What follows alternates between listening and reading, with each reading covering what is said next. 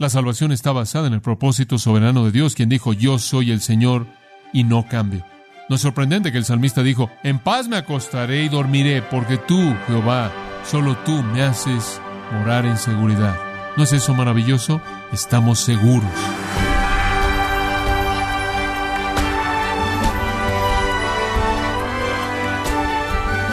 Le damos la bienvenida a su programa Gracias a vosotros con el pastor John MacArthur.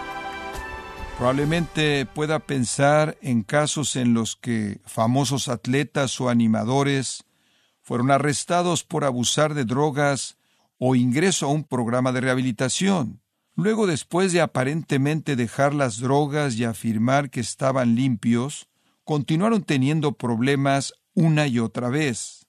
Bueno, sus afirmaciones no encajaban con la realidad. Ahora bien, cuando se dice una cosa y las acciones cuentan una historia diferente, tiene un problema serio. Irónicamente, algunas personas no ven ningún problema cuando una persona dice ser cristiana, pero sus acciones, sus actitudes, su forma de vida, no se parece a lo que la Biblia dice que parece un cristiano. Por esto yo le invito a dar una mirada con el pastor John MacArthur en la serie titulada El dominio de Dios en gracia a vosotros. Estamos viendo Romanos capítulo 8, versículo 28, palabras conocidas, permítanme leérselas. Y sabemos que a los que aman a Dios todas las cosas les ayudan a bien. Esto es a los que conforme a su propósito son llamados. El versículo enfatiza cuatro elementos. Recordemos estos cuatro elementos de nuestra seguridad. La extensión, los destinatarios, la fuente y la certeza de esta seguridad. La extensión, los destinatarios, la fuente y la certeza. Hablamos de la extensión de nuestra seguridad. Hablemos de los destinatarios de esta seguridad. ¿Quiénes realmente poseen este tipo de seguridad? Bueno, lo presenta de manera muy clara en el versículo 28. Y sabemos que a los que ¿qué? aman a Dios, todas las cosas les ayudan a bien. Esto es a los que conforme a su propósito son llamados. Usted tiene dos afirmaciones muy pertinentes ahí con implicaciones tremendas. Una de ellas ve nuestra relación con Dios desde nuestro lado y la otra ve nuestra relación con Dios desde su lado. Por un lado, amamos a Dios. Por otro lado, Él nos llamó. Esta promesa de seguridad eterna pertenece a aquellos que aman a Dios y los que son llamados por Dios. Usted podría decir que esas dos verdades maravillosas resumen nuestra identidad. Somos los llamados que aman a Dios. Ahora el pueblo de Dios es descrito en muchas maneras y quiero simplemente ver eso, esa descripción que es dada aquí en el versículo 28, los que aman a Dios. El pueblo de Dios es descrito como sus hijos, son descritos como sus ovejas, su rebaño, son descritos como sus hijos, son descritos como su novia, su amada, su iglesia, son descritos como creyentes, son descritos como adoradores verdaderos, son descritos como santos, son descritos como cristianos, pero ninguna designación de los creyentes es más indicativa de quiénes son que esta. Aquí los creyentes son definidos como aquellos que aman a Dios. Somos los que amamos a Dios. Eso lo resume de la manera más simple que se puede resumir. Y para aquellos que aman a Dios, Dios está haciendo que todas las cosas operen para bien. 1 Corintios 2.9, un versículo muy interesante citado de Isaías, como está escrito, cosas que ojo no vio y oído oyó, que no han entrado al corazón del hombre. Todo esto Dios ha preparado para aquellos que, que le aman. Los cristianos son los que aman a Dios. Los creyentes son los que aman a Dios. Esa es la característica distintiva de sus vidas. Ahora, ¿cómo señalamos este amor? ¿Qué estoy buscando cuando estoy buscando evidencias del amor hacia Dios? Bueno, le voy a dar unas cuantas. En primer lugar, es un amor que medita en la gloria de Dios. Amar a Dios es estar cautivado con la gloria de Dios, estar cautivado por la honra de Dios. En el Salmo 18 el salmista dice, Te amo a ti, oh Jehová, mi fortaleza. Jehová es mi roca, mi fortaleza y mi libertador, mi Dios, mi roca, en quien me refugio mi refugio y el cuerno de mi salvación, mi fortaleza, invoco al Señor, quien es digno de ser alabado, es amor que está consumido con adoración. En segundo lugar, yo creo que este amor es un amor que confía en el poder de Dios. En el Salmo 31, versículo 23 leemos, Oh amad al Señor, vosotros todos sus piadosos. El Señor preserva a los fieles y recompensa de manera completa al hacedor soberbio. Sed fuertes y anímese vuestro corazón todos aquellos de vosotros que esperan en el Señor. Él está asumiendo que la vida va a tener sus giros negativos, va a tener sus pruebas, y va a haber áreas de sufrimiento y dolor y decepción. Pero en todo eso Él dice, amen al Señor. En tercer lugar, es un amor que busca comunión con Él. Usted puede saber si ama a Dios básicamente si usted tiene algún interés en su comunión. Digo, si usted dice que ama a alguien, usted ciertamente podría probarlo de manera fácil si usted buscara estar con esa persona. Salmo 63, el salmista dice, Oh Dios, tú eres mi Dios, te buscaré diligentemente, mi alma tiene sed de ti, mi carne te anhela en tierra seca y árida en donde no hay aguas. De esta manera te he visto en el santuario para ver tu poder y tu gloria. Él fue al lugar de adoración, él fue ahí todo el tiempo, él no podía mantenerse alejado, él quería estar en el lugar de la adoración porque él quería estar cerca de la presencia de su Dios, él quería tener comunión con Dios. ¿Por qué? Versículo 3, porque tu misericordia es mejor que la vida, mis labios te alabarán, te bendeciré mientras viva, levantaré mis manos en tu nombre, mi alma está satisfecha, como con grosura, en otras palabras, es la satisfacción de mi alma, como comer una gran comida. Cuando yo en el versículo 6 medito en mi cama y me acuerdo de ti, medito en ti en las vigilias de la noche, porque tú has sido mi ayuda, en la sombra de tus alas cantaré de gozo, mi alma se aferra a ti.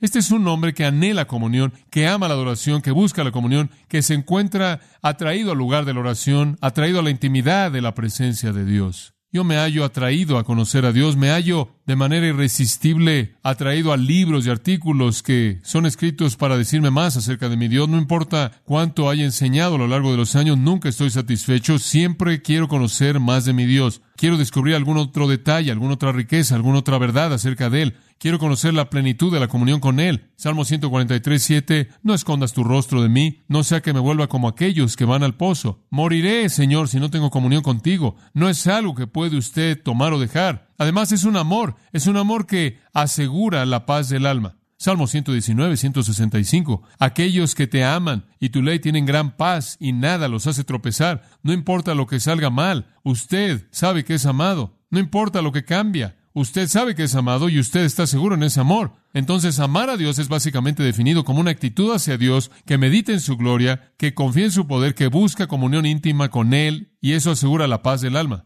¿Tiene usted ese tipo de amor hacia Dios que le da a usted reposo? Además, es un amor que es sensible a los sentimientos de Dios. Es un amor que es sensible a los sentimientos de Dios. ¿Qué quiero decir con eso? Bueno, el Salmo 69, 9 es un versículo conocido. Eh, hablado de él muchas veces a lo largo de los años, pero es uno muy importante. Escuche lo que dice. David dice esto. El celo por tu casa me ha consumido. En otras palabras, David dice, estoy tan preocupado de manera tan apasionada por tu amor, tu honra, tu gloria, tu majestad, tu templo. Me preocupa tanto que la adoración sea verdadera y pura y santa, que me está consumiendo. ¿Por qué? Porque no fue eso. La adoración no fue lo que debería ser. Hubo profanación de Dios en el templo y simplemente estaba destrozando al salmista. De hecho, él dice en el mismo versículo, los vituperios de los que te vituperaban han caído sobre mí. En otras palabras, cuando la gente habla mal de ti, siento el dolor. Cuando Dios es deshonrado, él sintió el dolor. Y usted sabe que realmente ama a Dios cuando lo que deshonra a Dios le causa a usted dolor. Ese es un gran indicador de su amor hacia Él. Usted debería sentir algo de ira santa. Usted debería sentir cierta indignación santa. Usted no debería molestarse o enojarse o sentirse hostil por lo que le sucede a usted, sino que ciertamente debería estar preocupado por lo que sucede para deshonrar al nombre de Dios. Si usted lo ama, usted va a ser sensible hacia esas cosas que lo deshonran y usted va a sentir el dolor. Si usted realmente ama a alguien cuando son lastimados, usted siente el dolor, ¿no es verdad? ¿Acaso una madre siente el dolor de su hijo? ¿Acaso un cónyuge en un matrimonio siente ese dolor por su cónyuge? ¿Acaso un niño siente ese dolor por un padre? Claro, amigo, amigo, y así es con nosotros y Dios. Además, este amor hacia Dios que define un cristiano es un amor que ama lo que Dios ama. Es un amor que ama lo que Dios ama. No me diga usted que ama a Dios. Si usted está lleno del amor del mundo. Primera de Juan dice de manera simple, si el amor del mundo está en usted, el amor de Dios no está en usted, ¿verdad? Santiago lo dijo de esta manera, la amistad con el mundo es enemistad con Dios. Si usted ama a Dios, entonces va a amar lo que Dios ama. Salmo 119, 97, oh cuánto amo yo tu ley. Todo el día es ella mi meditación. Él ama la ley de Dios porque Dios ama su ley. Él ama lo que es santo, lo que es sagrado. Cuán dulces son tus palabras a mi paladar, versículo 103, más dulce que la miel a mi boca. Job dijo que su amor hacia la palabra de Dios era un deseo más fuerte que su deseo por su alimento. Si usted ama a Dios, usted va a amar lo que Dios ama, y lo que Dios ama predominantemente es la verdad, la verdad. y la virtud viene tras ella. Entonces usted dice que ama a Dios, entonces usted medita en su gloria, usted confía en su poder, usted busca comunión con Él, usted disfruta paz en su alma y esa relación eterna estable. Usted siente el dolor cuando Él es deshonrado y usted ama las cosas que Él ama, y entonces no es algún tipo de un salto no natural para usted el concentrarse en las cosas de arriba y no en las cosas de la tierra. Le recuerdo de nuevo, primera de Juan 2, si usted es dominado por el amor del mundo, el amor del Padre no está en usted. Además, amar a Dios significa amar a quien Dios ama. No solo amar lo que Dios ama, en términos de verdad y virtud, sino amar a quien Dios ama.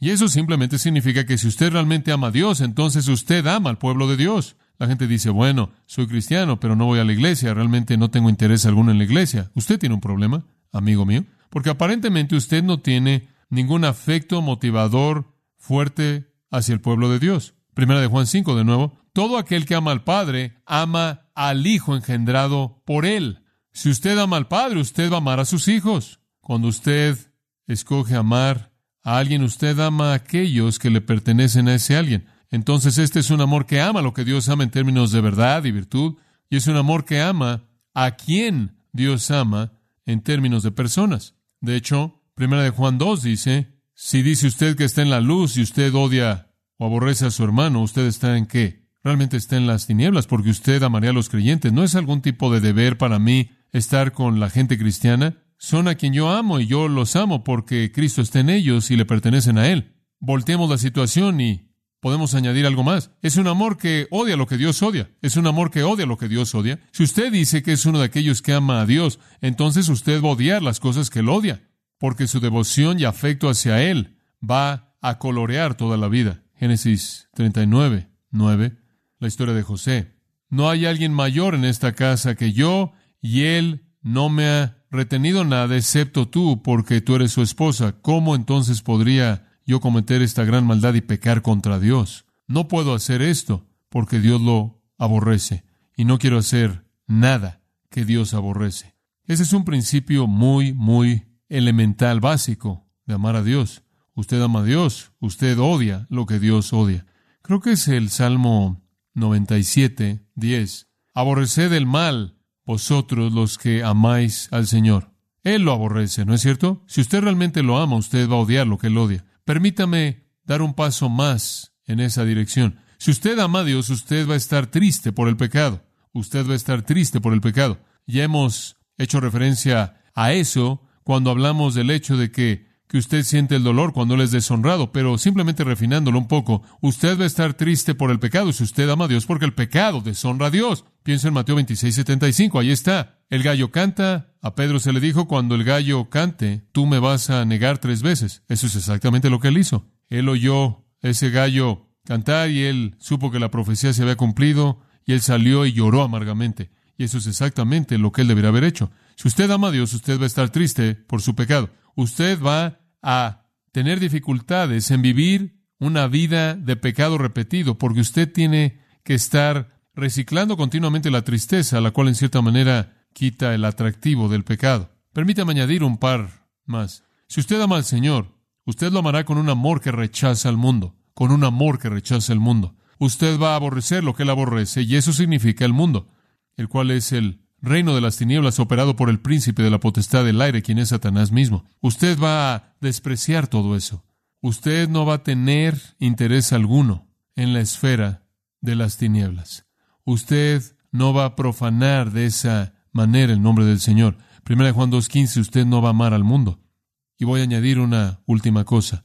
Es un amor que anhela el regreso de Cristo. Digo, eso es bastante básico. Para el amor, creo que el amor busca la honra de su objeto, inclusive el amor humano. Creo que el amor confía. Creo que el amor busca comunión íntima. El amor asegura al alma con una paz maravillosa. El amor produce sensibilidades hacia los sentimientos del que es amado. El amor tiende a amar lo que el otro ama y aborrece lo que el otro aborrece.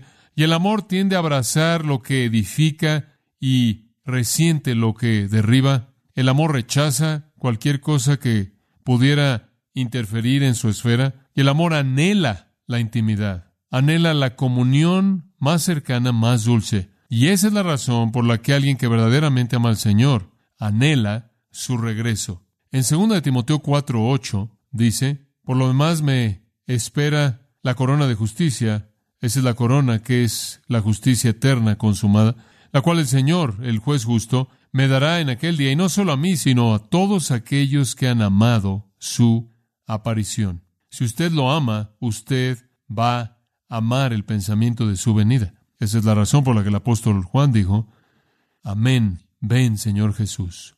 Todo eso es importante, pero hay una más, un asunto que es aún más contundente, que realmente lo resume, y aquí está.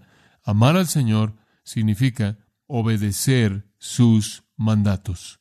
Eso realmente es el resumen de todo. Amar al Señor significa obedecer sus mandatos.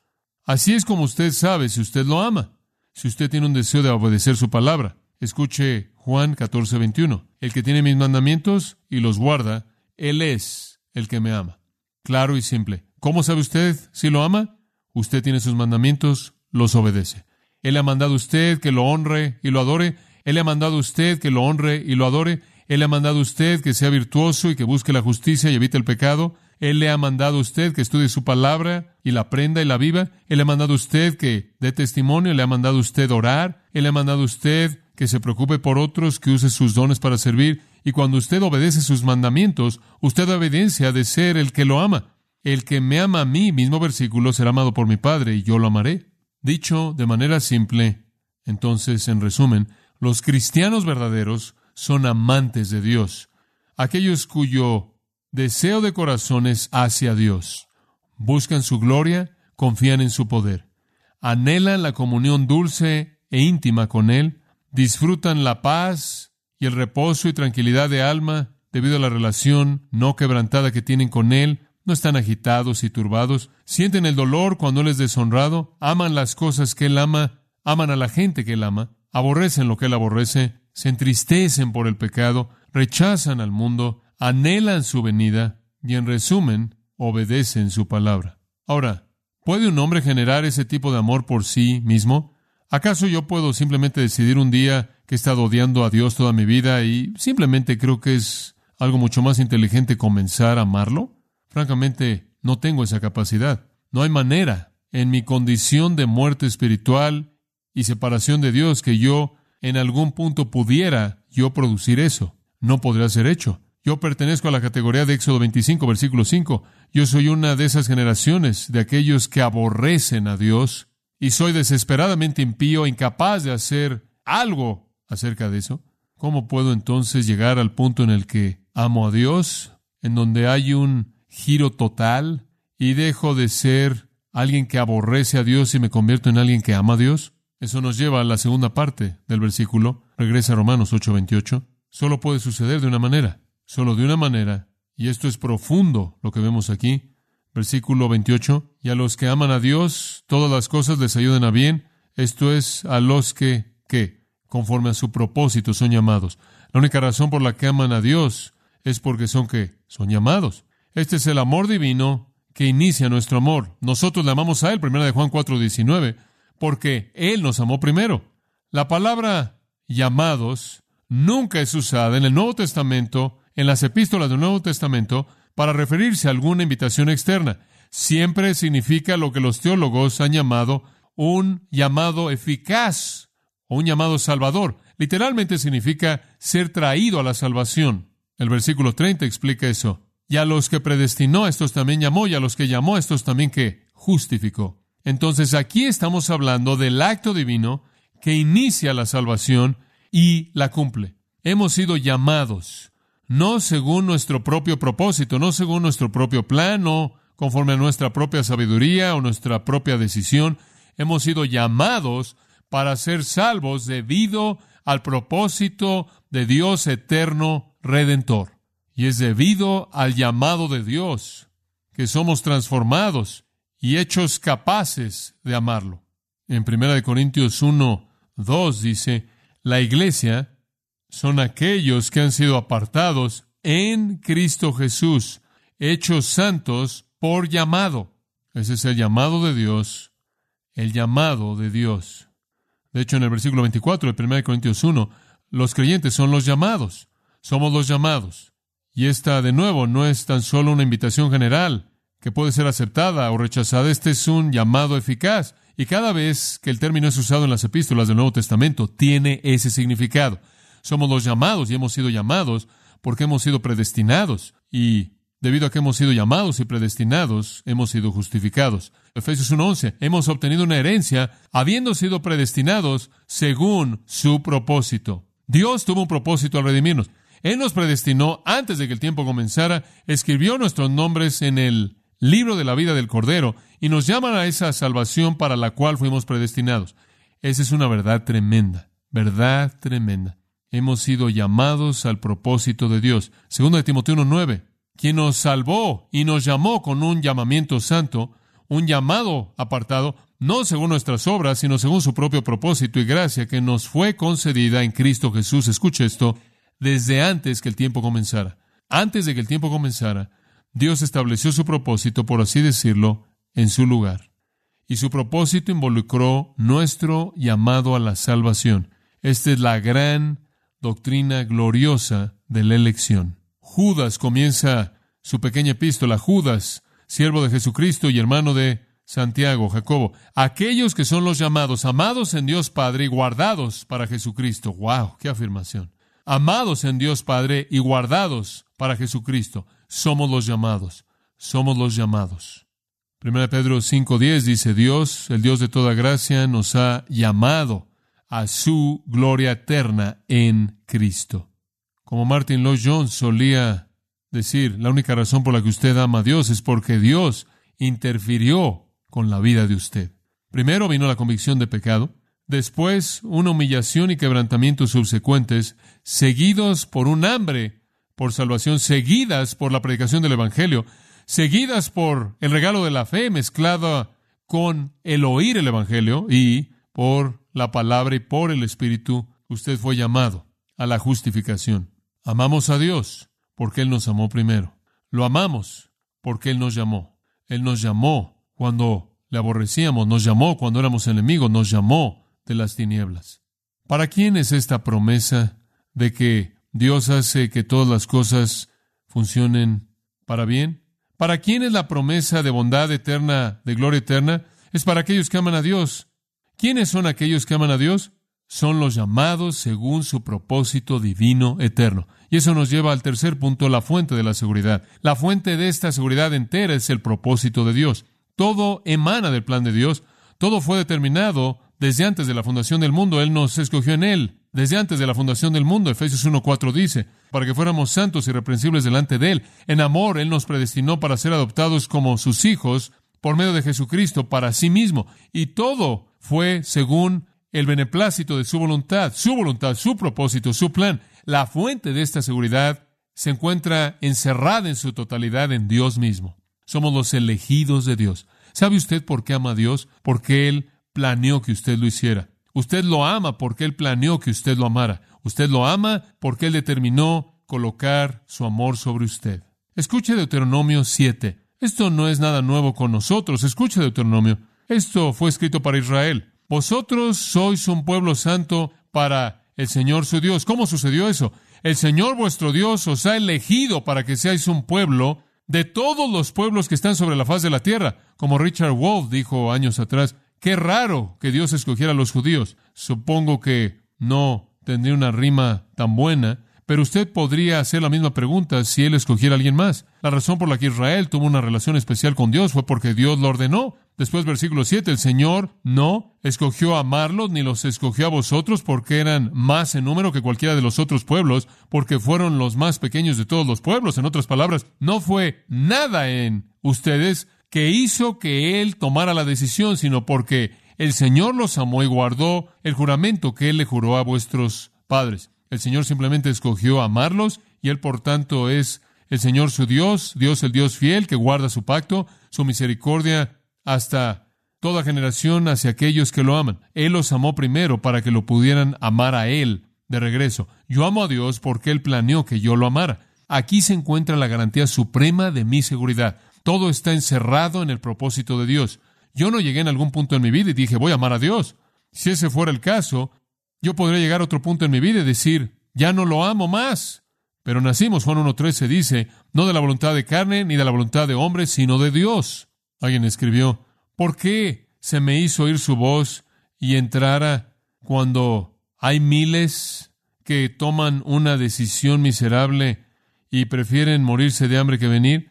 Fue el mismo amor que preparó el festín que dulcemente nos forzó a entrar. De otra manera, todavía habríamos rehusado gustar y hubiéramos perecido en nuestro pecado. La salvación está basada en el propósito soberano de Dios, quien dijo, yo soy el Señor y no cambio. No es sorprendente que el salmista dijo, en paz me acostaré y dormiré, porque tú, Jehová, solo tú me haces morar en seguridad. ¿No es eso maravilloso? Estamos seguros. Bueno, último punto. La extensión de nuestra seguridad, los destinatarios de nuestra seguridad, aquellos que lo aman porque son llamados, la fuente de nuestra seguridad, su propósito, la certeza de nuestra seguridad, como si no hubiéramos oído lo suficiente. Aquí está la palabra final, versículo 28. ¿Y qué? ¿Qué dice? Sabemos, esa es la certeza. No una intuición mística, sino una cuestión de revelación divina. Sabemos que Dios está haciendo que todas las cosas operen en conjunto para nuestro bien, lo cual significa nuestra gloria eterna, porque amamos a Dios, porque Él nos amó primero y determinó traernos a la gloria. Qué versículo tan tremendo.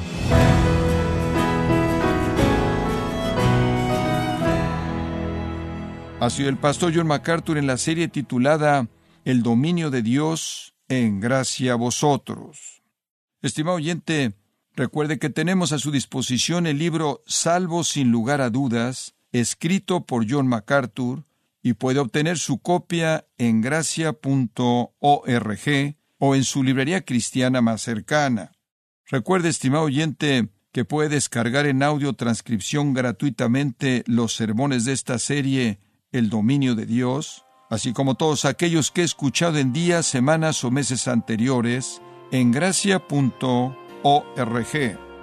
Si tiene alguna pregunta o desea conocer más de nuestro ministerio, como son todos los libros del pastor John MacArthur en español o los sermones en CD que también usted puede adquirir, Escríbanos y por favor mencione la estación de radio por medio de la cual usted nos escucha en gracia a vosotros. Es importante conocer no solo el país y ciudad de donde usted nos escucha, sino también la radio. Para quienes contactan nuestro ministerio por primera vez, pueden solicitar una copia del mensaje de promoción sin costo alguno, un mensaje por oyente únicamente. Si usted vive en los Estados Unidos o Puerto Rico, escríbanos a Gracia Vosotros, P.O. Box 4000, Panorama City, California 91412. O puede escribirnos a través del siguiente correo electrónico radio arroba y queremos agradecerle desde el fondo de nuestro corazón su tiempo y sintonía, y en nombre de John MacArthur y del personal de este organismo, invitarle para que nos acompañe en la próxima edición y así juntos continuar desatando la verdad de Dios un versículo a la vez, en gracia a vosotros.